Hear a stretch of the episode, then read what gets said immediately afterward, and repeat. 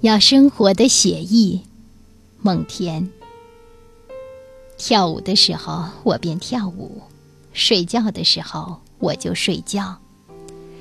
即使我一个人在优美的花园中散步，倘若我的思绪一时转到了与散步无关的事情上，我也会很快地将思绪收回，令其想想花园，寻味独处的愉悦，思量一下。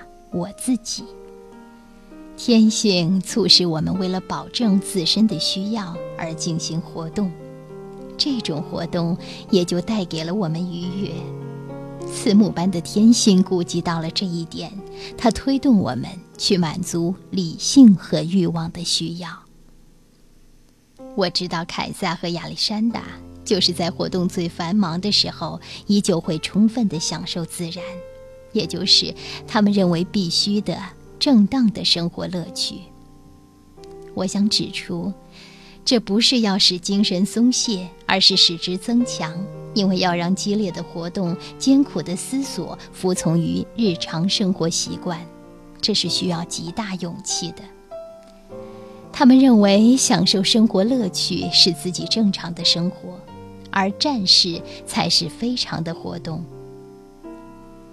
无疑，他们的这种看法是明智的。我们说他一辈子一事无成，或者说我今天什么事也没做。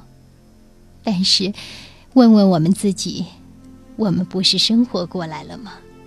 这不仅是最基本的活动，也是我们各种活动中最有光彩的。懂得考虑自己的生活，懂得去安排它，那么我们就做了最重要的事情。天性的表露与发挥作用，无需异常的境遇，它在各个方面，乃至在暗中也表现出来，无异于在不设目的舞台上一样。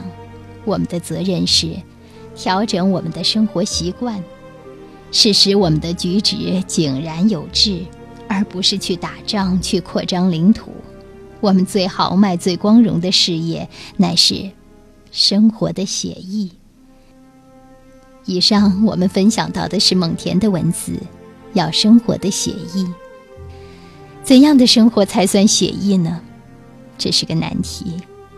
很长时间以来，我们习惯于忙忙碌碌，习惯于手头总有不停的事情做。长此以往，稍有空闲的时候，也会抱着电脑或者电视，我们的思想被填充得满满。没有留下空间来思考怎样是生活的写意。可是现在，蒙恬的文字提醒了我们：给自己一段完整的空白的时间，什么事也不做，就只是好好的想一想。